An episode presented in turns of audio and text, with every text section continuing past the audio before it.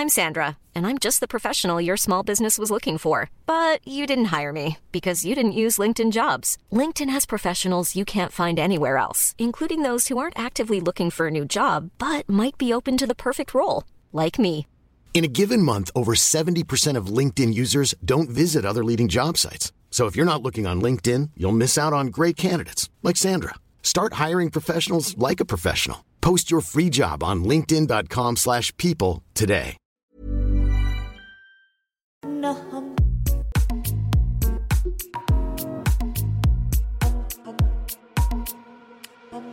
On te répète toute la journée que euh, toi tu es une petite merde à côté de Mozart, Beethoven et Haydn qui vont tout apprendre de A à Z sur ce que c'est que faire de la musique.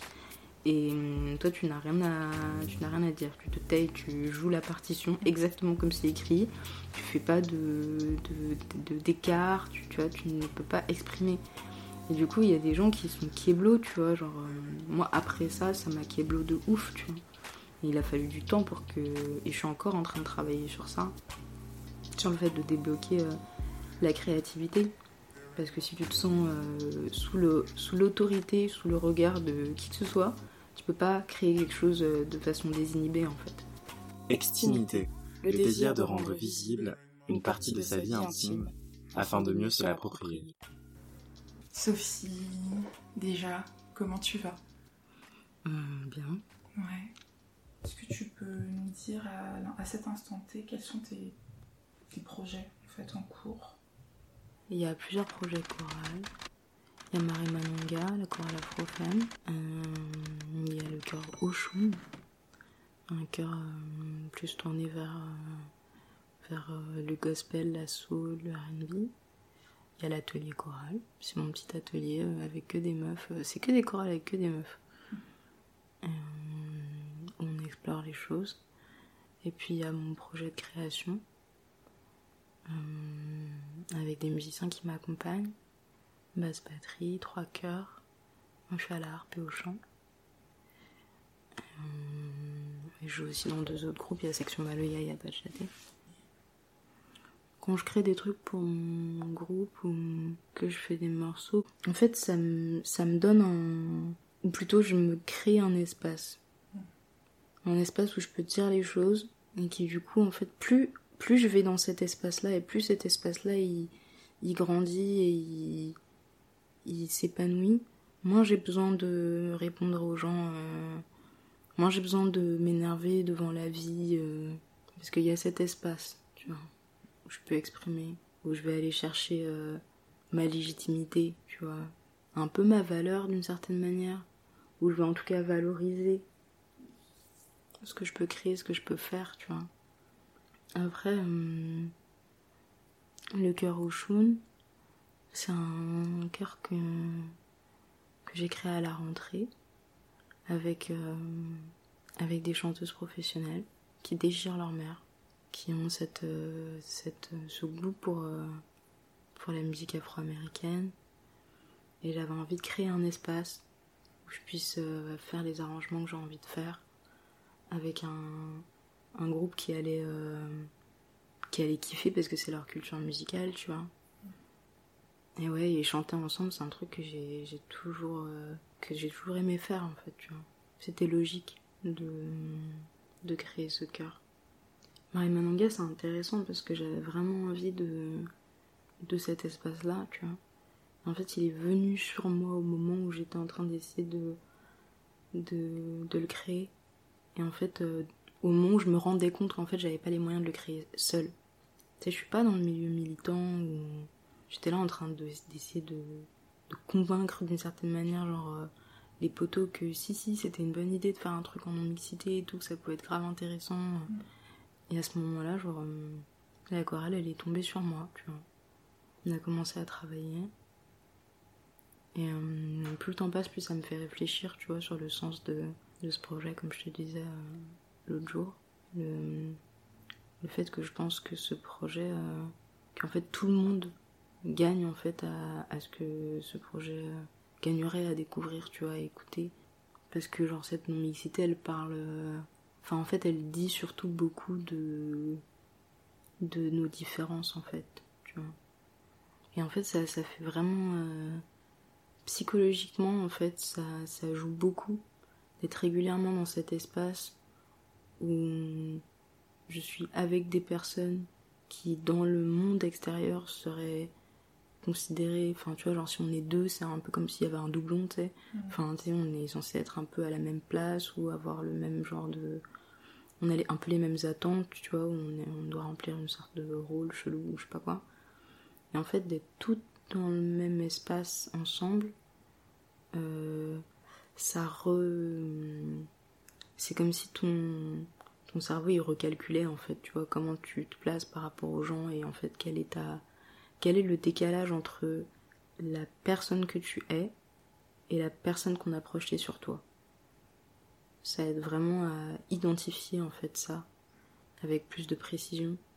Et ça, ça m'aide beaucoup.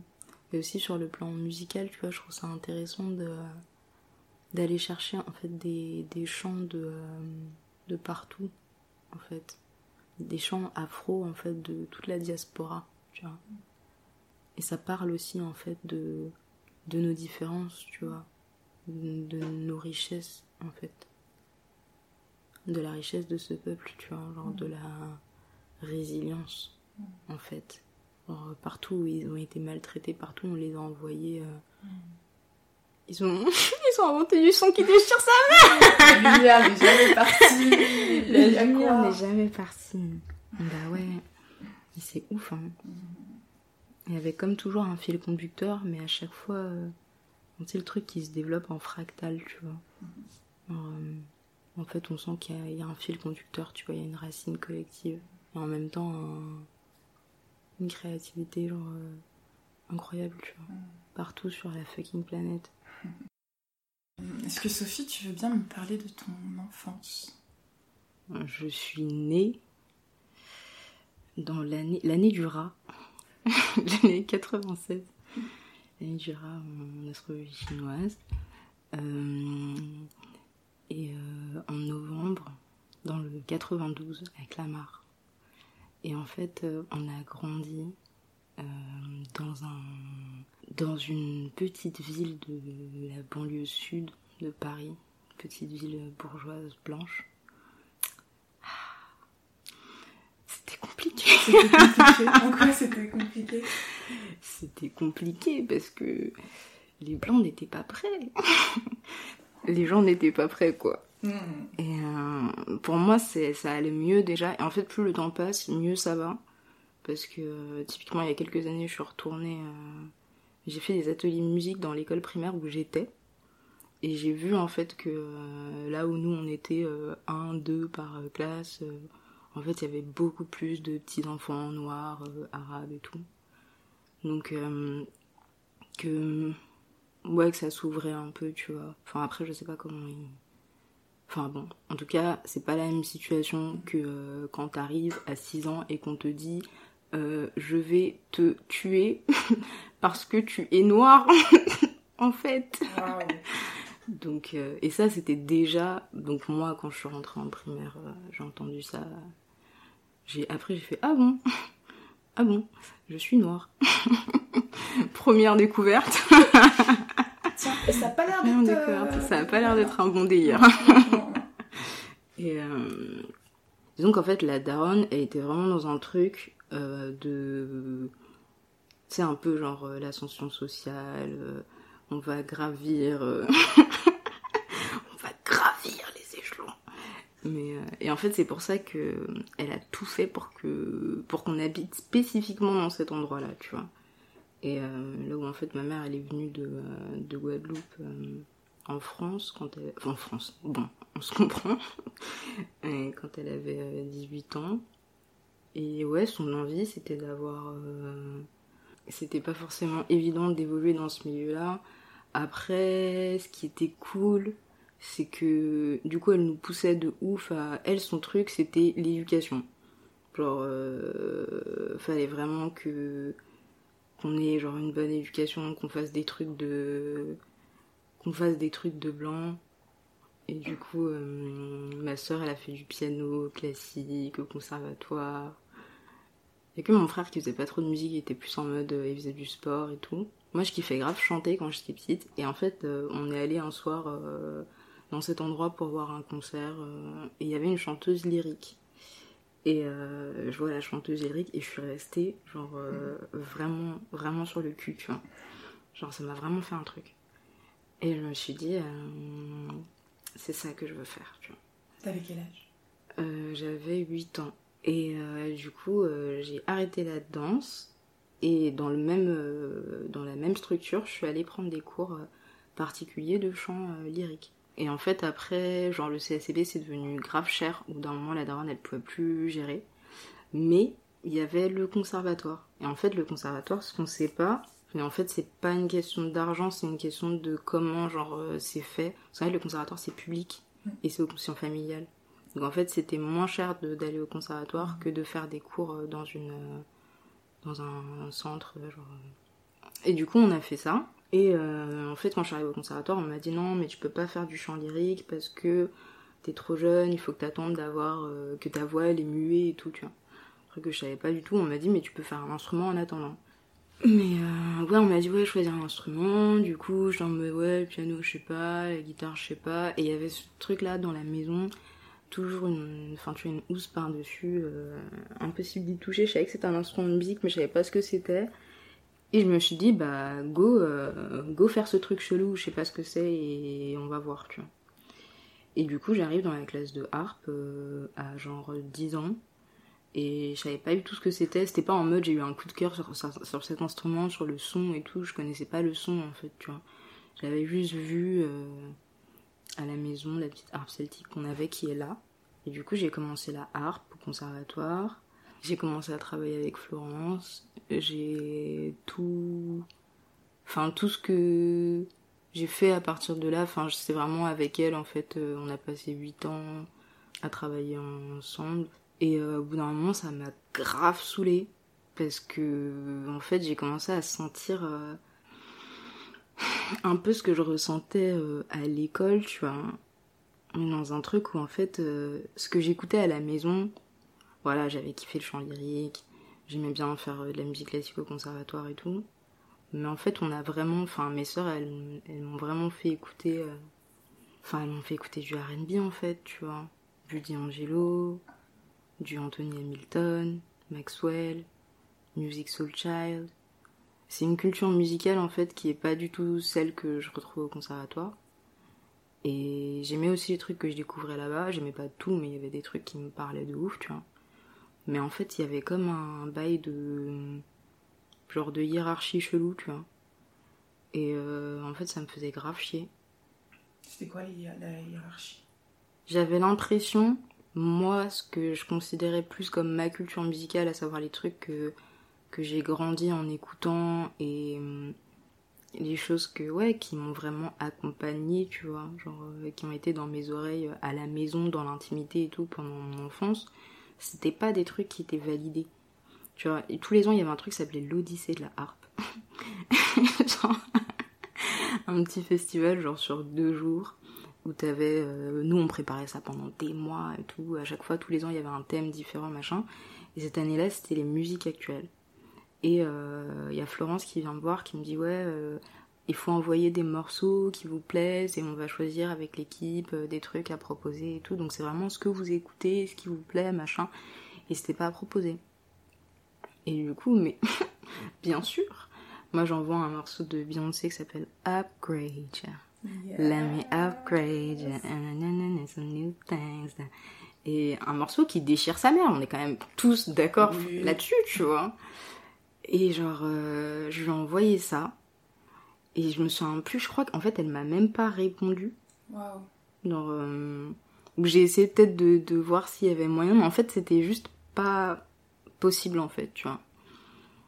je me souviens aussi de ce moment où euh, ils m'avaient proposé, donc évidemment, ils ont mis Upgrade de côté. et ils voulaient faire euh, Georgia de Ray Charles, tu vois.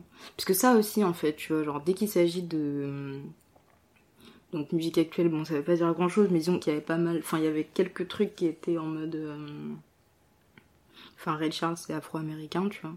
Donc moi, je me sentais plus concernée par, euh, par euh, Ray Charles que par. Enfin, je savais que moi, dans ma culture musicale, j'avais beaucoup plus écouté des choses qui étaient. qui descendaient de la musique de Ray Charles que, genre, les personnes qui venaient me dire viens chanter Georgia, tu vois. Enfin, à aucun moment s'est posé la question de qu'est-ce qu'il veut dire ce morceau, pourquoi est-ce qu'on le joue, pourquoi est-ce qu'on propose, genre, à Sophie de le chanter, s'il fallait faire un truc euh, gospel à la chorale, on allait me dire ah viens faire le solo. Et en soi, moi je suis contente parce que. Enfin, c'est des trucs que de toute façon j'aurais eu envie de faire. Mais je sais pas comment expliquer, il y avait une sensation chelou, tu vois. Mm. Et ouais, moi j'avais envie de travailler, euh, j'avais envie de créer des choses, tu vois. Et de faire euh, peut-être un peu d'improvisation et tout. Et... En fait, c'était pas l'endroit où je pouvais en fait Enfin, il y a des choses que tu peux aller chercher quelque part et d'autres choses que tu peux aller chercher ailleurs. Et disons que moi, vu que bah, j'étais petite ou après j'étais ado, j'étais pas, j'avais pas forcément capté que euh, que j'étais pas au bon endroit. Donc en fait, je suis restée un peu, j'ai été un peu, euh, soit bah, dans les premières années, un peu dans la soumission au truc, dans une sorte de frustration en fait. Et après, j'étais carrément en lutte, alors qu'en fait, euh, j'aurais pu juste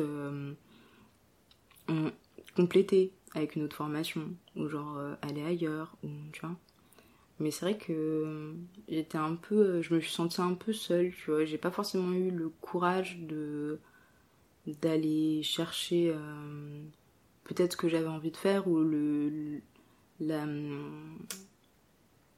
l'introspection de en fait le vraiment d'arriver à mettre le doigt sur ce qui me posait problème tu vois mmh. en fait c'était vraiment genre la culture enfin la culture dominante un peu, tu vois, euh, genre euh, institutionnalisée, machin, où ça passait de chanter un truc euh, catholique. ou si on allait chanter des trucs d'autres cultures, ça allait être des trucs vraiment vieux. Ou... j'ai l'impression que ça rejoint un peu, bah, au final, ce qu'on appelle, avec les grands termes, la, suprématie blanche, quoi. ça, infuse, non mais ça infuse partout, d'autant plus des institutions comme le conservatoire pense. Mais c'est vrai que peut-être. Ouais, c'est un peu plus compliqué de se rendre compte euh, quand tu grandis dans cette institution. Euh. Bah ouais, parce que autour de toi, les gens ils voient aucun problème. Donc euh, forcément, tu te sens un peu parano, tu vois. Tu te dis, est-ce que c'est moi qui craque? Ouais, disons que le conservatoire, c'était un peu ce qui me permettait d'échapper, genre, au reste, genre dans la vie, tu vois, genre à l'école et tout. En fait, faut s'imaginer, petite ville de banlieue parisienne, mais genre vraiment avec des gens qui ont vraiment de l'argent. Et du coup, c'est pas vraiment comme si t'étais en banlieue, c'est un peu comme si t'étais à Paris, tu vois. Genre dans un quartier un peu euh, huppé ou quoi, tu vois. Enfin, en fait, ils nous disaient qu'on était au-dessus, genre qu'on était, euh, qu'on allait devenir soi-disant, genre euh, une sorte d'élite ou je sais pas quoi, tu vois. Enfin, tu vois, sur le prestige du lycée dans lequel on était. parce qu'en fait, c'était une cité scolaire, j'ai fait collège et lycée là-bas. Du coup, je suis restée 7 ans. Cette amertume que je ressentais et que je ressens encore souvent, tu vois, qui fait un peu partie de comment je vois les choses, avec moins de moins d'optimisme. Moi, je me posais pas forcément la question de ce que j'allais faire. Euh, enfin, j'ai pas l'impression rétrospectivement que je me posais cette question. Après, peut-être que quand j'y étais, j'avais tout un tas d'idées, tu vois. Mais j'étais plus en mode. Enfin, il y avait beaucoup de gens qui, déjà tôt, disaient euh, Moi, je veux gagner 3000. Euh, et c'était beaucoup ça. C'était beaucoup, genre, si t'as pas le vêtement comme ça, machin, si t'as pas ceci, si t'as pas cela. Alors, c'est compliqué. Si tu portes pas de soutif, c'est compliqué. Si tu t'épiles pas les poils des mollets, c'est compliqué. Si tu mets pas du rouge à lèvres, c'est bon, ça passe, mais peut-être attention quand même à toi, tu vois. C'est bizarre. t'es un peu chelou, ouais. T'as un peu, t'as vu, t'es un peu rebelle. Genre, le moindre truc, t'es un peu rebelle, tu vois. Hmm. Et euh, vraiment un sens de la norme hyper, euh, hyper fort, en fait, tu vois. Genre, euh, hyper hmm. sexiste. Mais comment tu te construis dans ces années-là qui sont très charnières Comment t'arrives à te construire le rapport à toi-même, à qui tu es, le rapport au corps, le rapport aux autres? Est-ce que tu arrives à avoir une petite communauté d'amis? Est-ce que tu avais des amis, Sophie? Non, mais c'est pas, tu vois. Mmh. Comment comment t'arrives à te construire à cette période-là, en dehors de la musique? Je sais pas. Enfin, moi, en tout cas, je sais que je m'y sentais pas à l'aise en fait. J'ai vraiment essayé de ouf. Au début, j'ai essayé de ouf de rentrer dans le truc, tu vois. Mais c'était juste pas possible en fait, tu vois. Genre, c'était juste pas possible. c'était trop d'énergie. Et euh, j'étais pas capable. Et, euh, et, après ça, j'ai juste euh, un peu envoyé blé, tu vois. En mode. ok. Genre, en première, je commençais à taper des phases, genre. je faisais des crises d'hyperventilation. En cours, je devais quitter les cours et tout. Après, je me suis fait faire un emploi du temps aménagé. Genre en terminale, j'avais 8 heures de cours par semaine. Et euh, déjà, ça allait mieux parce qu'on était euh, vraiment pas nombreux euh, en classe, parce qu'on était en L et on n'était que 15. Et du coup, on se connaissait tous et on a passé genre du temps ensemble. Mais en fait, je pense que les choses, elles ont vraiment changé pour moi quand. quand en fait, il y a eu un concours auquel on a participé avec des potes. Ça s'appelait le tremplin lycéen. Genre, t'avais deux gros lycées dans la ville. Euh.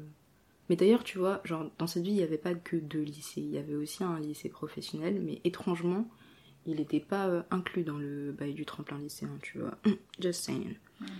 Et une année, j'y suis allée avec une pote. J'étais en mode, mais je comprends même pas ce que je fais dans la salle en fait. Je veux jouer, moi aussi, je veux, je veux monter sur scène et tout avec des potes, ça a l'air tellement bien, machin. Et le lendemain, j'appelle euh, ma pote qui était une meuf euh, avec qui justement on avait des points de croisement parce que elle elle est arabe et elle était aussi au conservatoire et on avait un peu les mêmes inspirations musicales et la même vibe et il y avait une sorte de de facilité genre il y avait comme des trucs qu'on a enfin moi je sentais que j'avais moins besoin de me gêner avec elle même si on était toutes les deux un peu sous le joug de de l'oppression du grand groupe, tu vois. Et elle, elle y blendait comme jamais. C'était un poisson, tu vois. C'était un poisson dans l'eau, cette meuf. Elle, tu vois, chacun trouvait ses techniques, tu vois. Moi, j'étais plus en mode foutez-moi la paix, mais. Et euh, je l'appelle, je lui dis, mais en fait, euh, viens, on monte un groupe, on fait le tremplin, en fait, tu vois. Elle me dit, mais grave. Bon, on a piano, on a voix, il nous faut une batterie, une basse. Et après, je me, je me suis un peu butée pour essayer de trouver, genre, euh, des morceaux et tout. J'ai proposé au groupe. On a monté le truc ensemble on a fait le tremplin, on a gagné. Ok. On a fait euh, un petit enregistrement, tu vois, des morceaux euh, qui traînent dans le dark mhm. web, dans le dark SoundCloud. Et genre à partir de là, euh, les choses elles ont un peu changé socialement pour moi, tu vois, où j'ai gagné comme des points, tu sais. Ça m'a un peu, ça m'a beaucoup flatté, genre parce que ça m'a un peu soulagé. D'un côté, ça m'a un peu dégoûté parce que je me suis dit Enfin, j'ai toujours été ce que je suis en fait, tu vois, c'est juste là. Euh... Après, terminal, euh, je pète un câble euh, en mode euh, le système, l'éducation nationale. Je supporte pas d'entendre non mais les grands génies à 17 ans, à 16 ans, ils avaient tout compris, vous comprenez en fait, ce truc-là, il a duré sur, des années, en fait. Je veux prendre le pouvoir, je veux pas qu'on me dise parce qu'après, j'ai enchaîné, la daronne, elle me mettait la pression pour que j'aille à la fac, parce que tu comprends, elle était encore dans son truc de l'échelle à gravir, là. et du coup, je me suis dit, vas-y, euh, moi j'ai envie de, de, continuer sur la harpe et tout, parce que au final, je voyais qu'avec le temps, ça s'écrémait de ouf, et que bah moi, j'étais toujours là. Donc je me suis dit, peut-être qu'il y a un truc euh, à... Et du coup, je rentre en... Je me dis, vas-y, je vais... Je suis sur ABB, là, en train de bader. Euh, je me dis vas-y je vais aller euh, genre en LEA tu vois et je vais continuer le conservatoire à côté et on verra tu vois je suis restée un mois deux mois à un moment je regardais une interview avec euh, Maboula Soumaoro et euh, Mam où elle disait qu'il il y a des gens pour qui c'est plus difficile de dire oui des gens pour qui c'est plus difficile de dire non tu vois. Enfin je suis vraiment plus du côté où genre je peux pas en fait rester trop longtemps dans un truc qui me va pas. Je c'est beaucoup plus difficile que de me mettre euh, dans une situation qui peut être plus compliquée même si je dois partir mais je suis obligée de genre euh, psychologiquement de partir puisque sinon je, je, je peux pas juste tu vois. Je, me réorientais et je suis allée en musico et euh, musicologie et c'était grave intéressant. Vraiment c'était hyper intéressant. Et en gros tous les renégats qui étaient ni dans l'orchestre ni dans les trucs un peu soi-disant prestigieux de, de, de la fac tu vois on était dans euh, un truc qui s'appelait soi-disant musique de chambre, tu vois. Donc euh, musique en petit comité en gros, c'est juste un... Et en fait, on a essayé ensemble et en fait, on n'a jamais réussi à faire un truc, tu vois. Après, bon voilà, le temps nous était compté, on était dans une circonstance particulière, mais en fait, j'ai vraiment rencontré la résistance de du monde, genre de, on a tellement, tu sais, on te répète toute la journée que toi, tu es une petite merde à côté de Mozart, Beethoven et Haydn qui vont tout apprendre de A à Z sur ce que c'est que faire de la musique et hum, toi, tu n'as rien à, tu n'as rien à dire. Tu te tais, tu joues la partition exactement comme c'est écrit. Tu fais pas de, d'écart. Tu, tu vois, tu ne peux pas exprimer. Et du coup, il y a des gens qui sont kéblo, tu vois. Genre, hum, moi, après ça, ça m'a kéblo de ouf, tu vois. il a fallu du temps pour que, et je suis encore en train de travailler sur ça. Sur le fait de débloquer euh, la créativité. Parce que si tu te sens euh, sous, le, sous l'autorité, sous le regard de qui que ce soit, tu peux pas créer quelque chose euh, de façon désinhibée en fait. C'est impossible. Puis le conservatoire c'est devenu compliqué. Ma prof elle était là en mode absolument il fallait que je travaille un morceau, j'avais vraiment pas envie de le travailler. Enfin il y avait des trucs où genre tout est devenu super euh, super rigide en fait. Je sentais des, sortes de rigidité autour de moi, tu vois, comme si les, les étaux ils se resserraient, tu vois. Et tout d'un coup je commençais à comprendre genre toutes les personnes qui avaient quitté le conservatoire, tu sais et je me rendais compte que j'étais un peu dans cette vibe de ouais, genre euh, j'ai pas lâché, tu vois. Tu sais, le truc américain un peu de marche ou crève, tu vois, et tu vois les gens crever, enfin, métaphore, hein. Et tu t'es là, toi tu te dis ouais, je marche encore. Et tu sais, tu fais partie des. des derniers, tu vois, genre. Euh, et là, j'étais en mode. Euh, j'étais en train de passer de l'autre côté, tu vois, genre sur l'autre bord, en mode.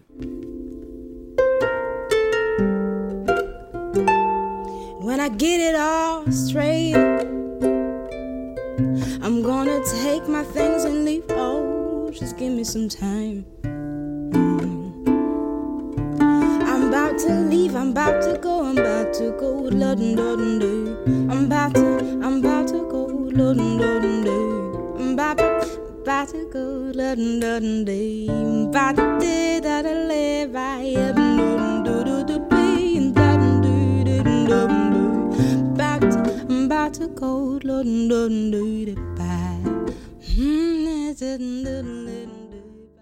Tu, tu l'appréhendais comme un échec, ça ou pas? Bah forcément de ouf Ouais. Attends, je suis rentrée là-bas, j'avais 10 ans. Là, j'avais 18... Euh, euh, j'avais 18-19 ans. En fait, j'étais en, je commençais ma 9 année et je rentrais en fait dans une formation qui donnait un diplôme. Tu vois. Une formation en deux ans. Et genre, pour rentrer là-dedans, il faut quand même passer un concours. Donc en fait, tu, tu bosses genre, euh, pour passer le concours quand même, tu vois. Donc en fait, euh, quand tu te barres euh, pas longtemps après que tu finis pas, tu vois, alors que le truc il dure deux ans et ça fait déjà huit ans que t'es là, tu te sens un peu dans l'échec. tu vois, genre c'est un peu inévitable, je crois. Mm. Donc ouais, ça a été genre vraiment la période des échecs. Genre euh, LEA échec, musicaux échec, conservatoire ça fait mille ans que j'y suis et je décide de m'en aller alors que je commence un truc échec. Je pars de chez mes parents, je suis à demi à la rue, échec. Euh, j'ai pas de taf, j'ai pas d'appart, je suis en rupture familiale, j'ai pas d'envie, je suis en dépression. Euh... Qu'est-ce qui qui t'arrive pour, remonter la, pente? Qu'est-ce qui se passe en fait pour que tu arrives à, t'en sortir? Où est-ce que tu t'en sors? Est-ce que je m'en sors euh, Bah, je suis pas là où j'étais, c'est évident, tu vois. En fait, à ce moment-là, il se passe euh, que des. Enfin, c'est un peu genre comme un. Je sais pas, c'est comme si dans ma tête j'étais euh, genre debout au milieu d'une. Tu vois l'autoroute? Genre, t'es sur l'autoroute debout, à poil, avec les voitures qui passent à côté de toi, tu vois. Genre, dans ma tête, c'était un peu ça, tu vois. Et je sais pas, je suis juste restée dans l'état, en fait, tu vois. J'avais pas de volonté euh, de forcément en sortir, mais j'avais pas non plus la volonté d'y rester. J'avais pas la force de faire euh, quoi que ce soit. j'avais pas d'envie où mes envies étaient euh, super euh, vraiment en dessous de beaucoup de d'amertume et de de euh, donc en fait je fumais pas mal je faisais rien à un moment il fallait que je fasse du bif donc j'ai fait du babysitting j'étais dans l'inaction et un peu genre la léthargie, tu vois. Et euh, en fait, à ce moment-là, quand quand j'ai tout quitté, que tout s'est barré en couille, il y avait un peu ce truc où j'étais grave. euh, je parle au passé, mais en fait, enfin, tout ce que je dis de ce moment-là, c'est des choses que je ressens encore aujourd'hui, tu vois. Mais je réagis différemment à, ces réflexions et à ces émotions, tu vois. Mais il y avait grave, genre, une colère euh, vraiment, enfin, tu sais, qui te déborde, tu vois, qui te dépasse, qui te, rend vraiment euh, incapable en fait de, dans la moindre situation, la moindre publicité, tu vois, genre euh, le moindre rappel au fait que euh, c'est comme ça qu'il faut, tu vois, que ce soit, genre, euh, je supportais pas, tu vois. Et et il y avait des Dans phases aussi de de, de féminité En fait, En tout. général, tout? tout. C'était vraiment genre. euh, genre l'argent, le, le capitalisme. Genre. Euh, ça me faisait déprimer de ouf. Genre euh, le racisme à Sceaux, là, dans le 92, j'avais envie d'égorger les bourgeois. J'étais en colère, j'étais pas bien. Genre, euh, étrangement, étrangement, ils font naître en nous des sensations un peu. Mais.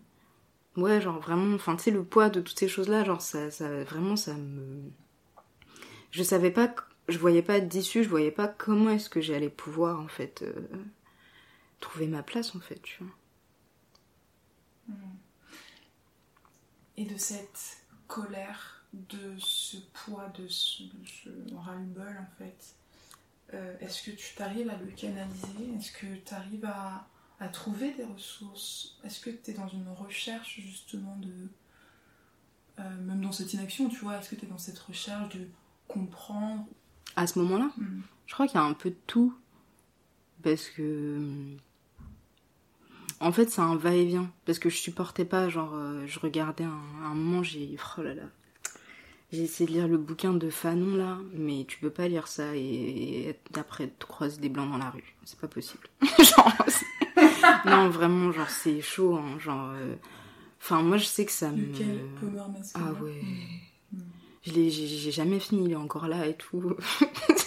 Tu le regardes, tu le regardes. Mais grave, Léandre il se moque de moi parce que, genre, il me dit, ouais, chez Sophie, il y a des livres, il faut pas les ouvrir. Surtout pas les ouvrir. Ouais. Mais grave.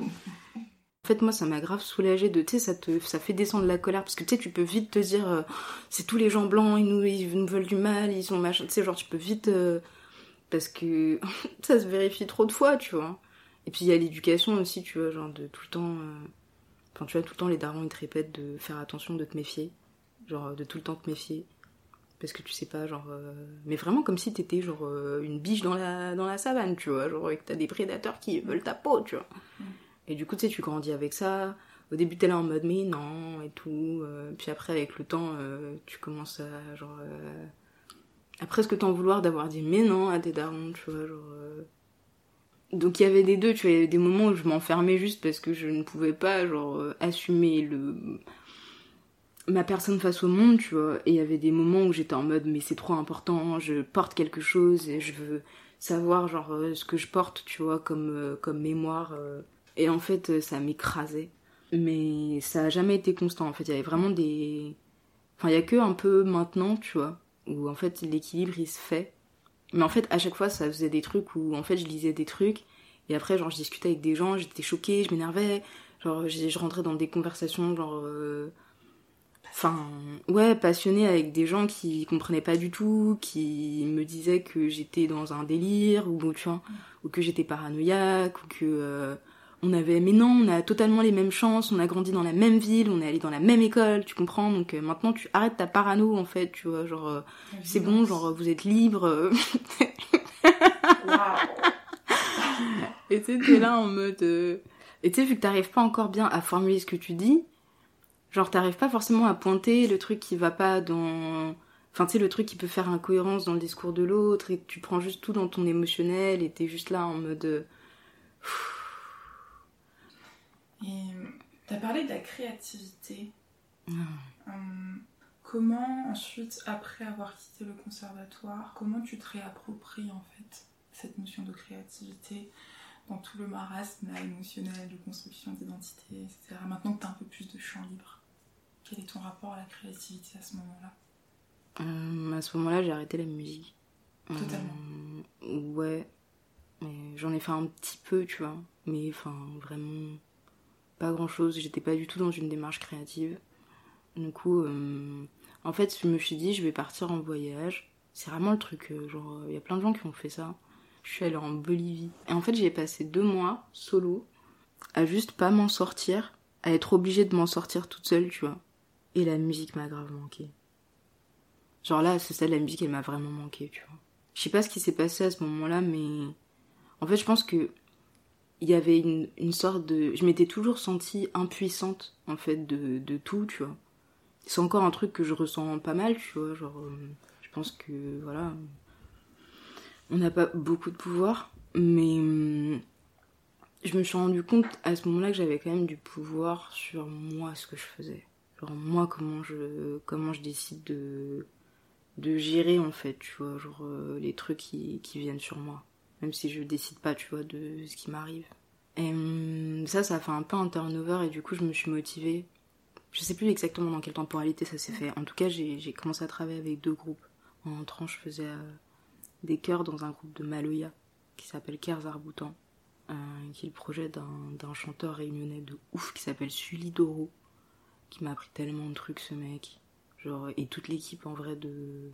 Enfin, les gars de Kerzar Bouton, euh, c'est juste un délire en fait, tu vois. C'est comment reprendre foi en euh, l'homme masculin, tu vois.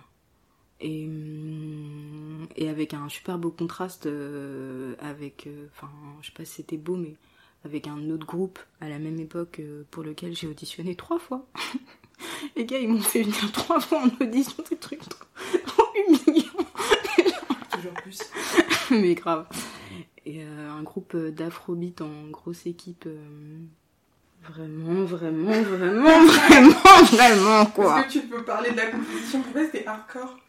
Bah, en fait, c'est un groupe euh, à l'écrasante majorité blanche, voire là, je crois, ils sont reformés, il n'y a que des blancs. Ils font de l'afrobeat des années 70. elle a fait la Kuti.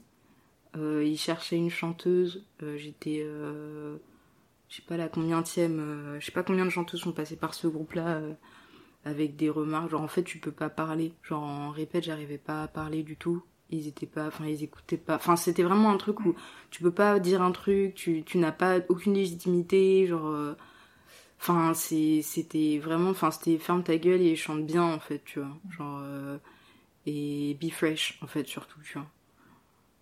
Enfin, moi, je l'ai vraiment vécu comme ça. Je me souviens que quand ils m'ont, quand ils m'ont ajouté à la conversation de groupe après avoir validé que j'allais travailler avec eux, genre, euh, j'avoue, j'ai scrollé vers le haut, mais parce que je voulais savoir, tu vois, genre, ce qu'ils en avaient pensé, quels étaient les axes de, tu vois, genre, les axes d'amélioration, comprendre un peu pourquoi j'avais auditionné autant de fois, tu vois ils hésitaient entre moi et une autre chanteuse d'une quarantaine d'années qui chantait super bien, une daronne euh, un peu dodue, tu vois. Et euh, Sophie, elle présente bien. Et moi, quand j'ai lu ça, j'ai senti mon cœur descendre dans mes orteils, tu vois. Et euh, à l'époque, il y avait un batteur, genre c'était le seul avec qui je m'entendais bien, un batteur qui s'appelait Ibrahim, qui était grave, grave des bars. Il me rappelait de Ouf Bara ils avaient un peu euh, les mêmes caractéristiques physiques, genre euh, grand, un peu. Euh, et puis aussi dans un truc un peu. Tu sais, tu sens genre comme une. Je sais pas, il y avait une sorte de. Il y avait un, une sorte de Jesus-like, tu vois. Tu sais, t'as des gens qui pensent à Jésus. et bah, pareil, Ibrahim, Ibrahim, ils avaient ce truc-là, genre, tu sais, tu les vois, tu vois que leurs yeux regardent loin. Tu sais, t'as des gens comme ça qui regardent loin avec leurs yeux, tu vois. Et dans ses paroles aussi, genre, euh, il parlait, hum, tu vois, comme ses yeux qui regardaient loin, tu vois.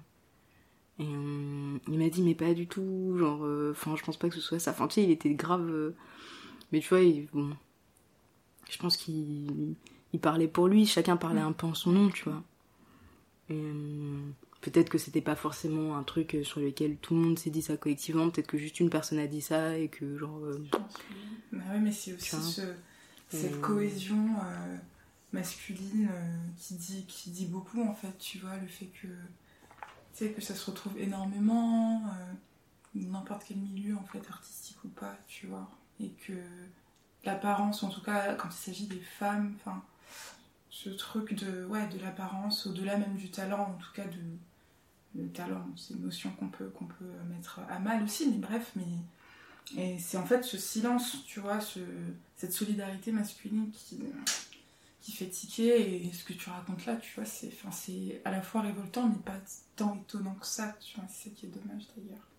Et, euh, et je me suis retrouvée dans, toujours à fond dans 15 arboutants, hein, avec une expérience grave intéressante, où où en fait j'ai vraiment découvert cette musique, genre euh, le Maloya, tu vois. Non, je connaissais pas du tout. Grave spécial, tu vois, grave, euh, grave nouveau, grave, euh, grave fort. Sully, il a, une voix. Sully Doro, il a une voix de ouf. Il y avait vraiment une recherche et une authenticité dans ce, dans ce groupe. Et c'était plus facile aussi pour moi de participer à ce groupe euh, en sachant que eux, ils étaient.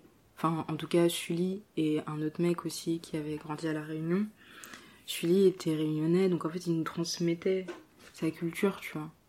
Et du coup, je me sentais genre. Euh, moi, je me sentais bien dans ça, tu vois. Là où, dans le groupe d'Afrobeat, où genre. Euh, bah, c'était pas très cohérent pour moi, tu vois.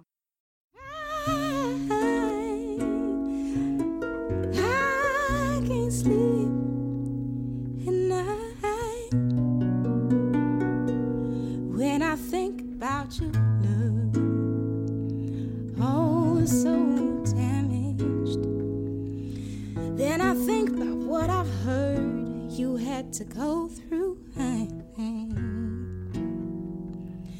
Then I think about your love, oh, so damaged. Then I think about what I've heard.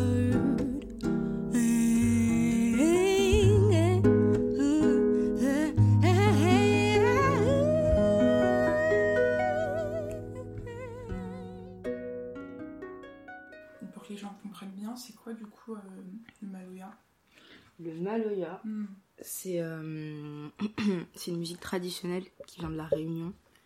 C'est euh, une musique d'esclaves en fait. D'esclaves et de descendants d'esclaves.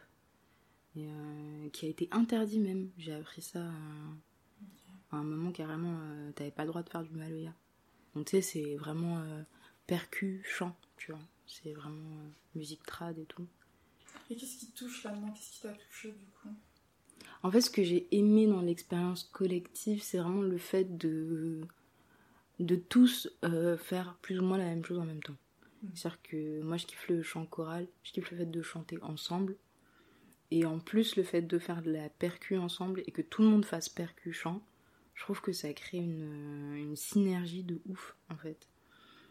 J'aime l'énergie, j'aime. Euh, J'aime le question-réponse, tu vois, j'aime quand le lead il chante une phrase et que nous on répond la phrase, euh, mm. tu vois. Et que, les gens ont envie de danser aussi simplement, tu vois, genre l'énergie qui se dégage. J'aime comment euh, dans cette esthétique-là, il peut y avoir plein de, plein de, plein de nuances en fait, plein de subtilités. Tu vois, je trouve que c'est un style qui est hyper, euh, il se passe plein de choses en fait, tu vois, il faut rentrer dedans. il y a plein de choses que j'ai appris sur le, sur le rythme en fait. La transe dans le Maloya, tu vois. Ça, euh, c'est un truc que j'ai jamais ressenti euh, quand, quand j'étais en cours au conservatoire, tu vois. Euh, la transe. Pour moi, la transe, c'est vraiment quand. En fait, il y, y, a une sorte de. Il y a une ritournelle où il y a un truc qui tourne, tu vois. Et c'est comme genre ça, ça rentre le temps comme dans un truc euh, cyclique, alors que le temps c'est. Enfin tu sais, ça avance de façon linéaire, enfin c'est ce qu'on imagine en tout cas. Mais hum, tu rentres dans une sorte de, de spirale, tu vois, comme dans une bulle comme ça. Et il y a cet instrument là, le berimbau. C'est une sorte de. En fait c'est comme une harpe, mais il y a une corde, et tu tapes avec un. avec un. avec une petite tige en bois, tu vois. Et ça fait une down, down, down, down, down, down, down, down, down. Et en fait, de d'avoir des sons comme ça qui qui restent, tu vois. Dans un truc vraiment cyclique avec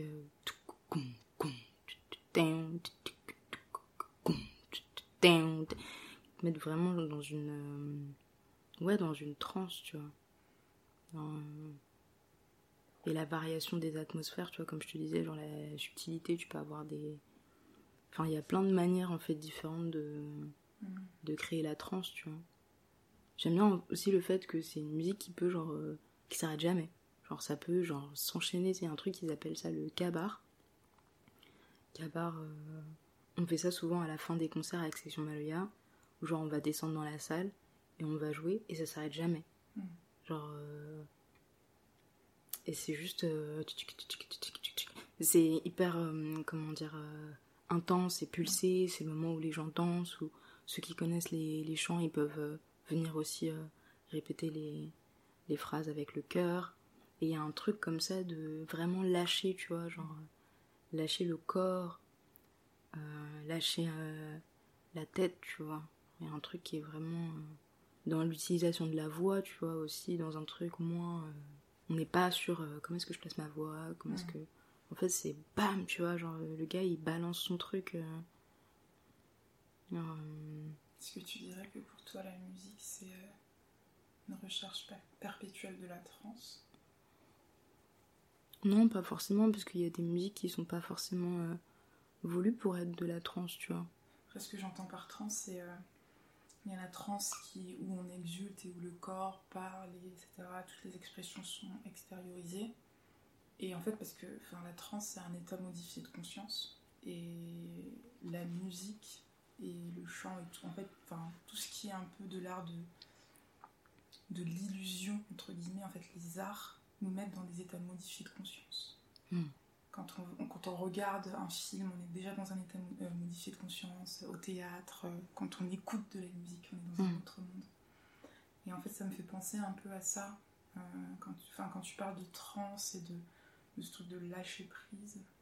Ouais, du coup, dans le sens de, ouais, comment tu l'expliques, mm. je suis assez d'accord. Bah, l'idée, c'est de créer un état, tu vois. Enfin, en tout cas, créer une ambiance qui est propice à rentrer dans un état. Mm. Tu vois. Mais je sais pas comment définir la musique, tu vois. Parce que c'est tellement large.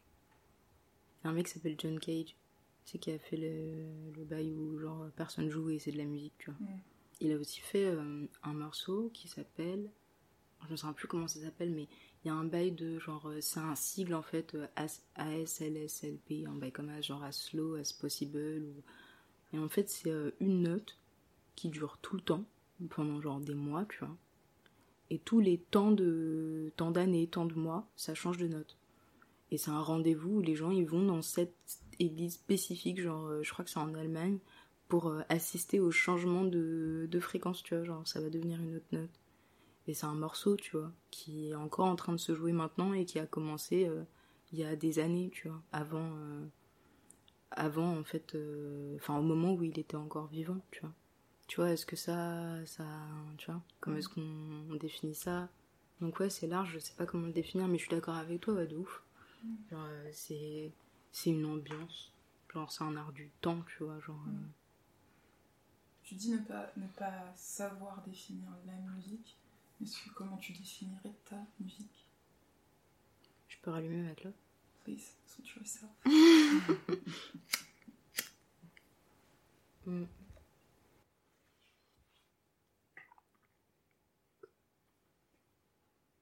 Je sais pas comment la définir.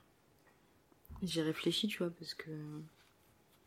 Évidemment, tu vois, les gens ils te posent la question quand ils l'ont pas forcément écouté encore, ou qu'ils te connaissent pas, ou que si. je sais. Euh, je perçois, tu vois, un peu les directions dans lesquelles j'ai envie d'aller. Je sais qu'en ce moment, j'ai envie de mettre plus de rythme. J'ai envie de. J'ai envie d'un truc qui pulse. Euh, j'ai envie que au niveau de la voix ce soit moins propre. Enfin, Non pas que c'est magnifiquement propre, mais en tout cas plus de liberté. Parce qu'en fait, avec le chant, il y a aussi beaucoup de trucs, tu vois, de. genre l'apparence ou. Ouais, surtout quand t'es une meuf. Il y a ce truc où en fait c'est. genre la jolie chanteuse ou le joli machin, tu sais, genre un peu euh, tout poli, tout machin, tu vois. Et en fait, j'ai envie d'un truc euh, plus cru, tu vois, genre j'ai envie de pouvoir lâcher. Je pense que ce qui m'est arrivé physiquement aussi, ça joue sur. Euh, cette envie-là, en fait, tu vois. Quand je parlais la dernière fois du fait de sortir des, des canons, tu vois. Il y a un avantage et un désavantage à en être d'une certaine manière sorti, soit à vouloir en sortir, tu vois. Et je pense que l'avantage, il se situe vraiment au niveau de la liberté, genre de l'expression de. Pas forcément quitter, parce que quitter, je pense que ça évolue, tu vois. C'est genre ever. Mm. C'est ongoing, tu vois, c'est en évolution perpétuelle je pense qu'on peut pas forcément fixer euh, genre qui on est, mais juste comment t'as envie d'exprimer genre euh, les choses genre euh, dans un moment précis, tu vois. Et je sais que j'ai envie de mettre des, des sons dans ma bouche, tu vois, qui sont pas forcément des jolis sons. Et avec la harpe, j'ai cette envie-là aussi, tu vois. En fait, envie de de déconstruire dans mon rapport à ça. Euh, et d'être moins dans l'esthétique. Genre, est-ce que c'est fait pour être beau? Mais qu'est-ce que ça va créer comme sensation? Dans quel état, tu vois, ça va nous mettre? Est-ce que tu veux que ça te dérange? Je veux pas forcément que ça te dérange parce que. Moi, ça me dérange quand on essaie de me déranger. J'ai envie de dire non, tu me surprends pas, non, tu me choques pas, ah, ah, ah. Euh, genre tu veux choquer. ça me... J'ai pas forcément envie que ça dérange, mais j'ai envie que ça libère. Que ça libère. Et je pense que c'est vraiment par rapport à la. à la féminité, tu vois. Ouais, enfin en fait, je ressens la peur un peu de. En fait, euh, is it gonna be cute enough? Tu vois? Genre. C'est le truc de. It's gotta be pretty. Et en fait, ça m'énerve, tu vois. Je me dis que je ferais pas. Je ferais peut-être pas de la musique comme ça si j'avais. Euh, si je me posais euh, moins euh, cette question, tu vois. J'ai envie de faire un truc un peu sale. Enfin, je sais pas comment, tu vois. Mais un peu genre. qui soit pas forcément aussi. Ouais. Que ce que j'ai pu avoir envie de faire tu vois, dans les premiers morceaux qui ont été joués. Hmm. Et que je vais continuer à jouer parce que je kiffe de ouf et je kiffe leur vibe, tu vois. Mais il y a une autre vibe, une autre vibe qui m'appelle, hmm. tu vois. Hmm. Tu vois, le, cri, le, la dissonance, la percussion, tu vois, le fait de taper. Euh, je pense que ça, ça guérit d'où. Enfin, moi, ça me, fait, ça me fait grave du bien, tu vois. De faire de la percu, de taper quelque chose. Pour, pour taper un, rythme, il faut être sûr, en fait, tu vois. Mm. Ça donne grave. Euh, il y a de la confiance, en fait, tu vois. Oui, en fait, ce que, ce que tu dis là, moi, ça résonne, euh, ça résonne avec euh, les notions de dissidence, de sortir des carcans, de déconstruire et de, de, faire un pas de côté, voire un pas en arrière pour prendre un peu de la distance avec, avec tout ce qui est hyper normé dans notre société. Et moi, ça me fait penser un peu au queer. Je sais pas si ça te parle en fait, cette notion du queer. Mais euh, est-ce que tu te définirais comme une personne queer ou en tout cas est-ce que ce qui gravite autour du queer te, te parle? Franchement, étrangement, ça me parle pas de ouf. Alors justement, quand j'ai découvert, j'étais plus en mode ah peut-être que et en fait non, c'est en fait, je comprends pas le principe de mettre une case autour d'un truc qui est censé être hors case. Mm. Tu vois, le fait de poser, genre en mode. Je, le, je, le, vis un peu comme une. Enfin, ça me rend un peu claustro en fait, tu vois. Mm. Et. Tu vois, comme le bail d'utiliser aussi beaucoup de. Beaucoup de nouveaux noms pour définir beaucoup de nouvelles. Enfin, pas de nouvelles choses, non, non. Mais définir des choses qui n'ont pas été. Tu vois, qui n'ont pas pu être euh, discutées. Parce qu'en soi, je comprends, tu vois. Quand on le vit de l'intérieur et qu'il manque des mots pour soi, qu'on ait besoin d'en créer, je le comprends. Mais, genre, sur le plan global, je trouve que ça fonctionne pas de ouf. Mm. Enfin. Et moi, je me sens pas euh, faire partie, en fait. Le truc, c'est que moi, je me sens jamais vraiment faire partie de quoi que ce soit, donc je sais pas si. Si c'est pas juste ça aussi, tu vois. Mais hum, dans le fond, dans ce que tu dis, euh, oui. Mais dans la culture, tu vois, non. Mm. Mm. La culture queer, elle est grave remise en question aussi, parce que, évidemment, c'est un nom. Euh, euh, qui vient d'une culture euh, bah, de, la blanche, la blanchité en fait. Donc, et c'est vrai que ouais, c'est pas quand je te pose cette question, c'est pas forcément par rapport à la culture queer ou quoi, mais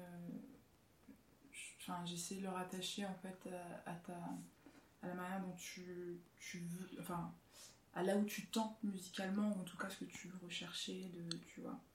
Et, Enfin, s'il y avait un peu ce côté-là. Mais euh, si tu te reconnais pas. Euh, hmm. Mais l'étrangeté, ça me parle de ouf. Hein. Un truc dont euh, me parlait une pote qui s'appelle Mémé.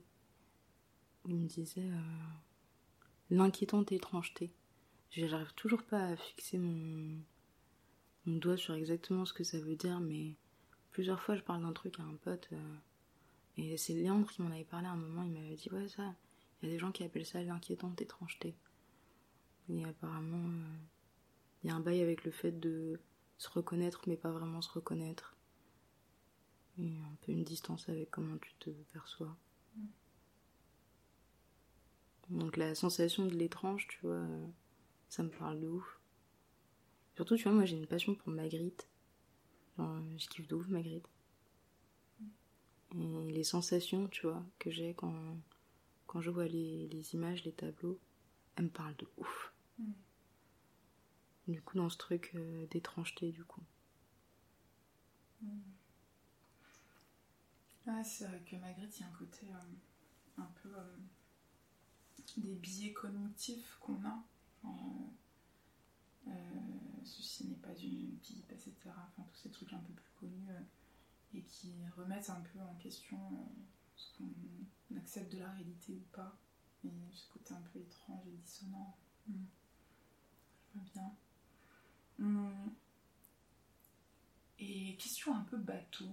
Et c'est vrai que pour les personnes qui ne te connaissent pas, euh, quand je te parlais de définir ta musique, en fait, est-ce que tu as des inspirations euh, Est-ce que tu vas puiser quelque part pas hmm. euh, et aussi, deuxième question qui s'y rattache, euh, est-ce que tu pourrais décrire ton processus créatif?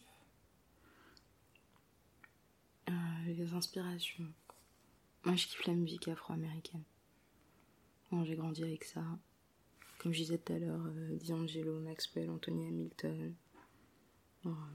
cette période-là, tu vois, genre le RB des 90s, 2000, les Destiny's Child.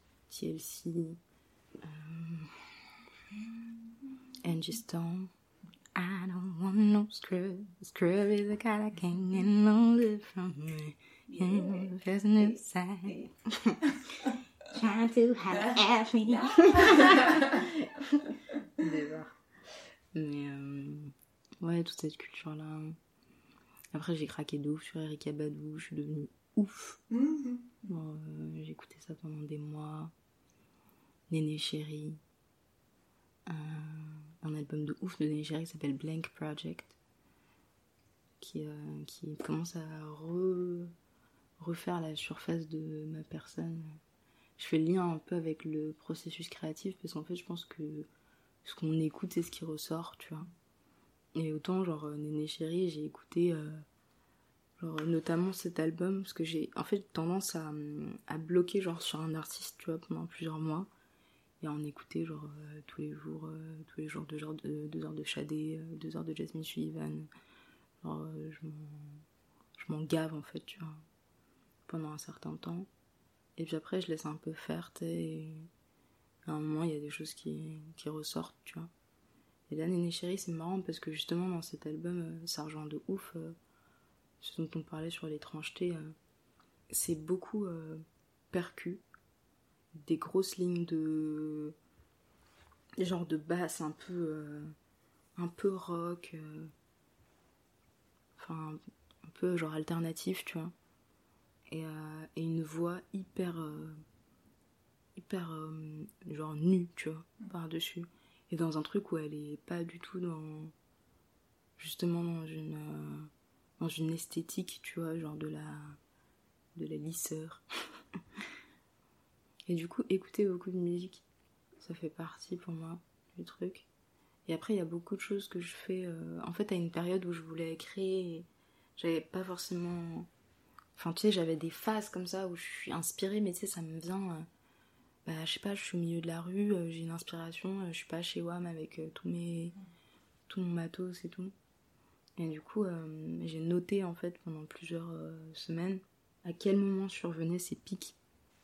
Je me suis rendu compte qu'en marchant, il y avait des trucs qui me venaient. Le fait d'avoir le rythme de la marche, en fait, le rythme des pas, ça me donnait en fait des, des envies, tu vois. Des mélodies, j'avais des mélodies qui me venaient en tête, et puis ça montait, ça montait, tu vois, en moi.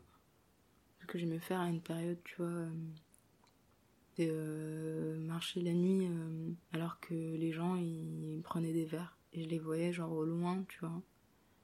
Avec, euh, j'entendais genre la rumeur, tu vois, des gens au loin avec les lumières, avec la flotte. Ça me mettait grave dans une vibe. Marcher longtemps. Tu vois, le morceau Wonderway, genre qui est le plus long, genre. euh, je l'ai pas encore sorti, mais il est venu. Il est venu comme ça, tu vois. Je marchais et puis. euh, Enfin, c'est pas le morceau qui est venu comme ça, mais la graine du morceau est venue comme ça, tu vois.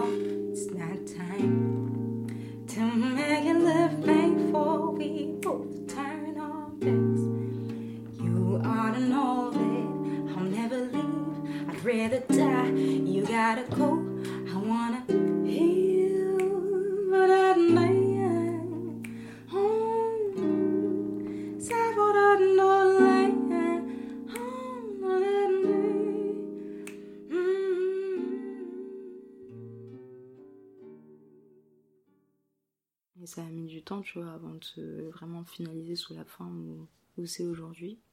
Mais il y a beaucoup de choses qui sont venues, euh, qui sont venues en marchant.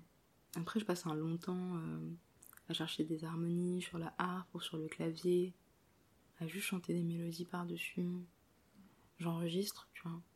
J'enregistre les phases, en fait, où quand je sens que je suis dans un état, j'enregistre. Et euh, après, tu vois, c'est des trucs que je peux réécouter en marchant. Je vais avoir d'autres idées. Après, je vais re-rentrer, je vais refaire une session. Et au bout d'un moment, je commence à avoir un peu une idée de Ah, là, il y a un moment, là, il y a un autre moment. Je peux, tu vois, commencer à former quelque chose, tu vois. Au début, c'est plus comme genre une boule de. Genre, c'est un mélange d'émotions, de, de sensations, tu vois, qui se traduisent par, euh, tu vois, genre euh, certaines notes, certaines mélodies. Comme quand tu vois un truc euh, flou et de loin, tu vois, mais qui s'approche vers toi, tu vois. Et petit à petit, genre, euh, on se rejoint, tu vois. Et le morceau, il, il peut se. J'ai pas envie de dire clôturer parce que le morceau, il, il est toujours en train d'évoluer, tu vois, mais. Mais tu peux avoir quelque chose de entre guillemets fini, tu vois. Euh, Ouais, après un truc dont je me suis rendu compte aussi, c'est que quand je travaille, le moment où je sais que il y a une piste, c'est par rapport au corps, tu vois. Euh, Il y a un truc, c'est la honte, tu vois. Et euh, il y a une artiste que je kiffe qui s'appelle Marina Abramovic. Et euh, genre, je la kiffe tellement que je suis carrément partie, genre, euh, j'ai fait les exercices des petits pois et je ris et tout. Genre, je suis trop déter. Et euh, ça m'a appris grave des trucs. Et elle, elle disait qu'en fait, tu partais trois jours. Euh, Enfin, elle emmenait en fait ces groupes de, jeunes artistes euh, trois à cinq jours dans un endroit où il fait soit un peu trop chaud, soit un peu trop froid. Et tu te coupes de tout, il n'y a pas de graillance, tu fais que, euh, que des exercices comme ça. Et euh, ensuite tu reviens. Quel exercice? Euh, Alors il y a le les, y a les petits pois. C'est-à-dire que tu prends un bol de. Enfin c'est plus lentilles mais tu prends un bol de lentilles mélangées, tu les sépares, tu les comptes.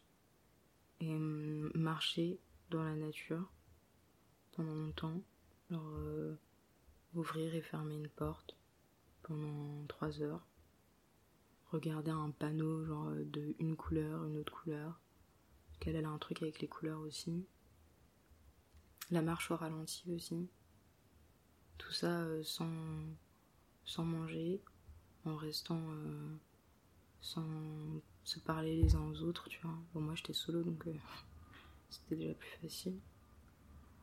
Et, en fait, quand tu rentres chez toi, tu notes une idée par jour pendant 90 jours. Et à la fin, tu t'es censé prendre genre les pires et les faire, tu vois. Parce qu'elle pense que les choses que tu veux pas montrer, c'est ça en fait qu'on veut. Moi, quand j'ai fait ça, quand je suis rentrée, j'ai écrit des trucs beaucoup trop hardcore pour les faire. Et du coup, je l'ai jamais fait. Qu'est-ce que tu entends par hardcore? Bah, c'était des idées de performance du coup. Sais pas si je suis prête à faire de la performance euh, genre euh, hardcore comme ça.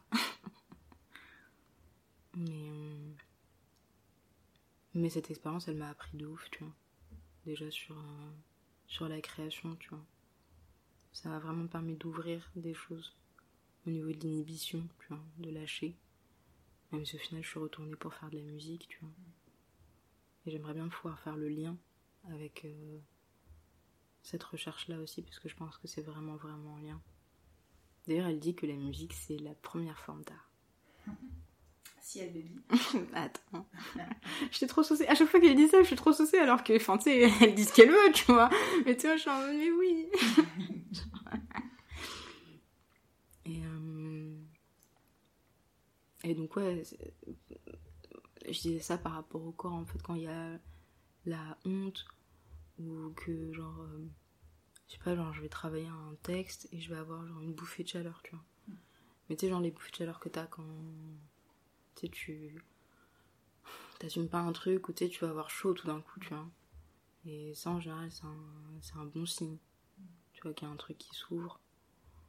Ou tu vois, que ce soit avoir chaud, avoir froid, euh, sentir. Euh, genre, dans mon corps, il y a des endroits qui s'activent à des moments, que ce soit genre des douleurs ou des, juste des sensations, tu vois, qui s'activent avec certaines émotions, tu vois. Et du coup, si je sens, même si je suis pas forcément. si on peut pas être conscient de tout, mais si t'écoutes, genre un peu. il se passe quoi dans mon corps à ce moment-là tu sens que tu as une information par rapport à ce que tu es en train de faire, de qu'est-ce que ça dit en fait, ce que tu es en train de sortir, ça dit ça, tu vois. Et du coup, tu peux faire aussi euh, utiliser ça comme, un, comme une boussole, tu vois. Donc j'essaye de m'en servir. Ouais, la honte. Il y a un truc à travailler avec la honte. Genre, euh, Tu penses que c'est une honte euh, qui, qui arrive parce que tu sors quelque chose, tu crées quelque chose qui te sort de ta zone de confort ou même qui te rappelle, rappelle certaines choses? Ou c'est une honte qui est bien plus profonde que ça? Non, je pense que c'est un truc qui est, là en fait et qui, a besoin d'être magnifique, enfin qui a besoin d'être euh, d'une certaine manière, enfin le, mot que j'ai envie d'utiliser c'est verbaliser, mais vu que c'est pas forcément verbaliser, c'est genre exprimer en fait, tu vois, qui a besoin d'être dit qui a besoin de sortir, tu vois. A un peu ce truc-là, genre. Euh, et aussi les souvenirs, tu vois. Genre, euh, quand tu fais quelque chose, c'est rare qu'on soit totalement euh, dans le truc qu'on est en train de faire au moment où on est en train de le faire, tu vois. Et hum, parfois, hum, tu vois, hum, je peux être en train de travailler et le moment où je vais me dire euh, ah tiens si j'écrivais ça, je vais avoir un flash, tu vois, euh, un moment, tu vois, un visage. Et ça, ça aussi une, une boussole, tu vois.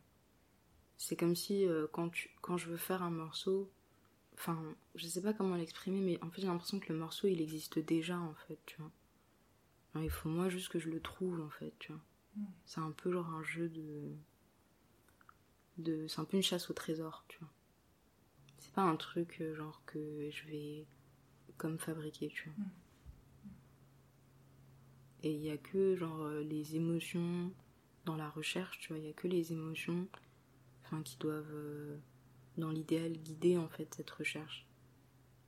Hum, Tu vois, si t'es en train de te dire, euh, tiens là j'ai envie de faire, Ah tu vois, et que dans ta tête tu te dis, bah non, Mozart il aurait fait, oh, oh, oh, tu vois. C'est bon, c'est mal dit, mais. J'aime bien ce genre de questions que les artistes n'aiment pas. Comment tu te vois dans 10 ans, Sophie Solio Moi j'ai toujours peur de répondre à ça parce Ah que non. je me dis dans 10 ans on va me faire écouter les trucs et tout. Et euh, déjà je me souviens, j'avais signé un papier quand j'avais euh, 10 ans, 10 ans que euh, j'allais avoir une maison en Espagne, un château euh, en Inde ou je sais pas quoi là quand j'aurais 27 ans. Et là genre... Euh, Ça va, t'as le temps encore. Ouais, ouais, j'ai genre un an et demi pour euh, devenir propriétaire de trois propriétés alors que je suis même pas à peine locataire. du coup, je suis euh, un petit peu dans. Bah, non, mais j'ai envie que les choses elles se précisent. Tu vois. Alors, euh, Après, j'ai aussi la sensation qu'on s'attend à ce que le temps apporte des réponses, alors qu'au final, euh, peut-être que le temps, il, il apporte juste le fait d'accepter qu'on n'aura pas de réponse, tu vois. Du coup, il y a toujours cet espoir, tu vois, que genre dans le futur, les choses seront plus claires, que les choses seront plus limpides d'une certaine manière, alors que, en fait, peut-être que juste quand on avance, on a juste de plus en plus d'informations, d'expériences de vie, tu vois, qui qui rendent le tableau plus complexe, tu vois, et dans un truc plus d'acceptation de bon bah c'est le bordel, tu vois, mais genre je sais que c'est le bordel et je le vis bien, tu vois. Problème maîtrisé, tu vois. genre. Ouais, dans une relative mesure. Donc euh, je sais qu'il y a des choses que j'ai envie de préciser, tu vois, dans dans la création, dans les envies, de pouvoir mettre plus facilement des mots sur les choses aussi. Des choses sur lesquelles j'ai envie de progresser, tu vois. J'ai grave peur des gens, un truc de ouf. J'ai vraiment du mal, tu vois, genre à parler aux gens. Et ça, ça me pose problème parce que je travaille avec euh, des groupes, tu vois. Et en fait, c'est très très difficile de communiquer. Et j'aimerais vraiment que ça, ce soit plus facile, tu vois. Du coup, en ce moment, je suis à fond sur la liste transactionnelle.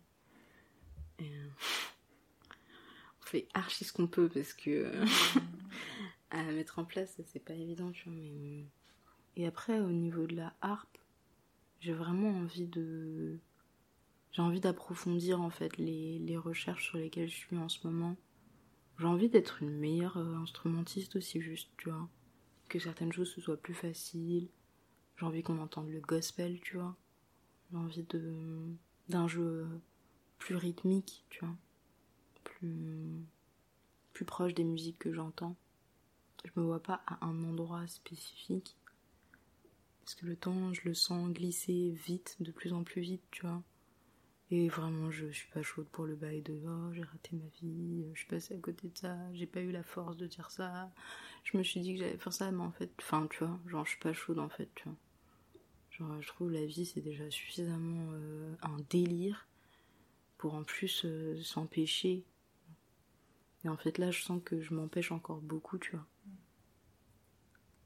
Donc en fait, j'ai plus envie de faire tomber des choses en moi, tu vois, pour être euh, plus à l'aise dans ce monde.